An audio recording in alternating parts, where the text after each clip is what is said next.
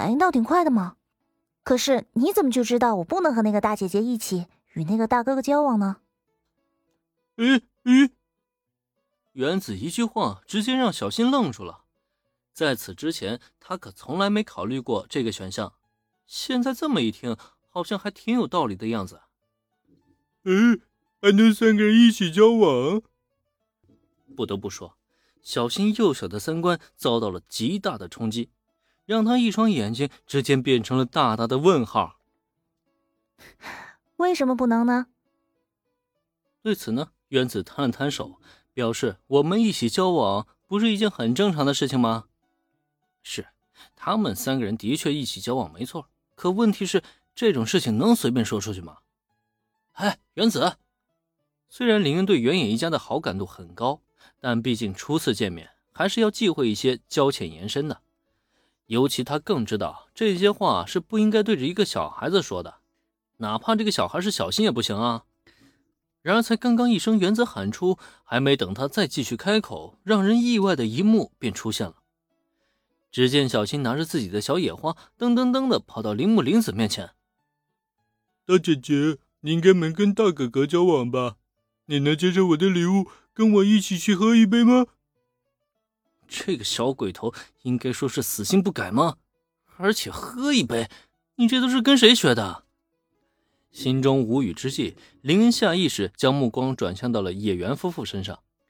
在这一刻，美伢怒气冲天。原野广志呢，却是捂着脸扭头，直接背过了身去。所以，这其实还应该是原野广志的锅吧？这……眼见一个五岁的孩子告白到自己身上，眯着双眼的铃木玲子顿时有些不知所措。被告白这种事情，她不是初次经历，可告白对象是个五岁的小孩，这实在只能说她见识还是太少了，不知道该如何是好了。当然，铃木玲子也不可能将一个小孩子的告白当真啊！他心中更多去想的还是刚刚原子的胡闹。他也像林恩那样觉得，不该将这个秘密轻易的对外透露。因此，在片刻迟疑过后，铃木玲子轻轻摇了摇头：“对不起，原野小朋友，姐姐也是那个大哥哥的女朋友，没办法跟你交往了呢。”这一刻，铃木玲子有了决定。她清楚的认识到，如果小兰和原子承认林恩是她的男朋友，或许野原一家呢还会当真。可如果他也说自己是林恩君的女朋友，那么有极大可能会让野原夫妇将这当作是一个玩笑，以为他们就是在故意逗孩子玩呢。事实上，也正如铃木玲子所料想那样，开始听到原子的话，野原夫妇的确吃了一惊。本来他们还心里犯嘀咕。这有钱人玩的这么野吗？连交往都要三两个一起来？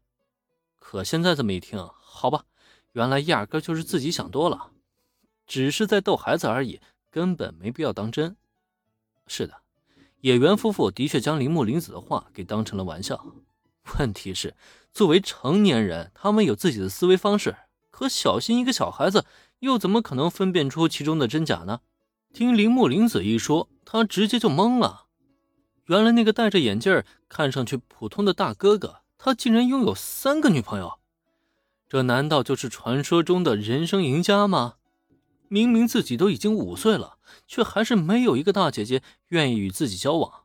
可那个大哥哥呢？他都已经有三个女朋友了，这实在是太让人羡慕了。不行，小新心想自己必须要做些什么。在得知三个漂亮大姐姐都已经有了男朋友之后，小新一度非常失落。可这个小鬼头失落的快，恢复的也很神速嘛。还没等太久，他的眼中便发出夺目的光彩。这一次，他越过了小兰、原子以及铃木玲子，径直来到林恩面前，仔细且认真的上下打量。他觉得这就是一个普通的大哥哥呀。那么，这个大哥哥如此受欢迎。难道说他是拥有什么能够受女孩子欢迎的秘籍不成？想到这里，小新顿时就傻笑了起来。这个大哥哥好厉害啊！所以呢，嗯，师傅在上，受徒儿一拜。呃，眼瞧着小新半跪在林恩面前，高举双手口呼师傅，林恩顿时就傻眼了。这小鬼难道是平时民国的武侠片看多了吗？别说，这拜师拜的还挺标准的嘛。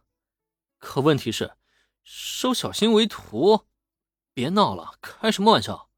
收下这个徒弟，自己岂不是得跟美伢一样，天天被气个半死啊？